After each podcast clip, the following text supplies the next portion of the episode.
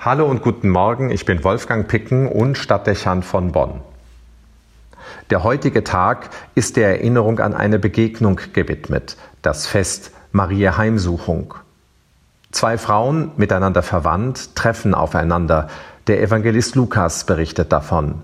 Maria, die Mutter Jesu, und Elisabeth, ihre Tante. Beide Frauen sind schwanger. Die eine mit Johannes dem Täufer, dem Wegbereiter, die andere mit Jesus. Schon vor ihrer Geburt also treffen die beiden Personen, deren Leben und Aufgabe eng miteinander verknüpft sind, aufeinander. Der Beginn einer großen und bedeutsamen Geschichte kündigt sich an. Die Menschwerdung Gottes und die Erlösung der Welt haben einen Vorlauf. Eine himmlische Inszenierung, hineingeschrieben in die vermeintlich normalen Abläufe des Lebens keinerlei transzendentes Geschehen, sondern ein Handeln Gottes, das eng mit dem Leben des Menschen verbunden ist, auf seine Beteiligung angewiesen. Ohne die beiden Frauen mit ihrer Bereitschaft schwanger zu gehen und sich in Beziehung zu setzen, würde diese Szene, am Ende auch der Plan Gottes in die Welt einzutreten, nicht gelingen.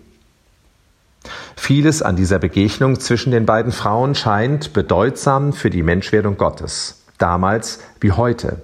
Grundlage ist das zur Verfügung stellen, aufnehmen und annehmen, in die eigene Mitte lassen. Christsein sollte nichts Plakatives oder Formales haben.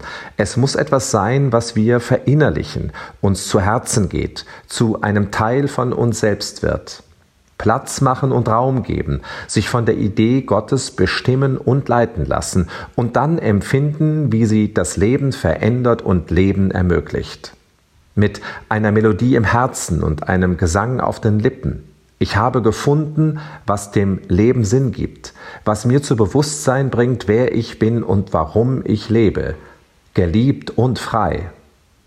Meine Seele preist die Größe des Herrn und mein Geist jubelt über Gott meinen Retter. Nicht meine Worte, die der Maria.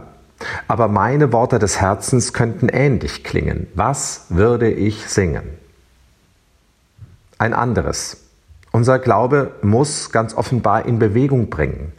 Verhalten sein, verharren, auf der Stelle stehen bleiben, entspricht nicht der Dynamik Gottes. Er will in die Welt, über meine Wege und zu den Menschen, die mir vertraut sind oder die meine Wege kreuzen. Wir müssen ihn ins Leben tragen und in Beziehung setzen. Kein Sakristeiglaube also, verborgen und zurückgehalten, keine private Offenbarung. Nein, verknüpft mit der Frage, wem muss ich davon erzählen? Wer sollte darum wissen? Von der Botschaft, die mir zu Herzen geht, die Leben ermöglicht und mir Freiheit schenkt, die Ziele vermittelt und mein Leben in Gang setzt. Wohin sollte ich gehen? Zu wem? Erstaunlich, der erste Weg der beiden Frauen ist nicht der Weg in die Fremde, nicht zu dem, der nicht wüsste, was sie empfinden, diese Sendung hat offenbar Zeit, muss reifen, braucht Entwicklung, wie die Geburt eines Kindes. Wichtig ist zuerst die Begegnung mit dem, der Ähnliches erlebt und empfindet. Der Austausch über das, was das Herz gemeinsam bewegt, die Gedanken berührt, das Handeln erfüllt. Eine Vergewisserung, die Erfahrung, du auch? Das gegenseitige Bestärken und in die Gemeinschaft Gleichgesinnter und Vertrauter treten. Freude teilen. Das Kind hüpfte vor Freude in ihrem Leib, heißt es über Elisabeth während dieser Begegnung. Die wichtige Bedeutung von Kirche wird damit klar. Gottes Erfahrung teilen, sich gegenseitig bestärken, Gemeinschaft herstellen und Verwandte finden. Sprechfähig werden über das, was existenziell von Bedeutung ist.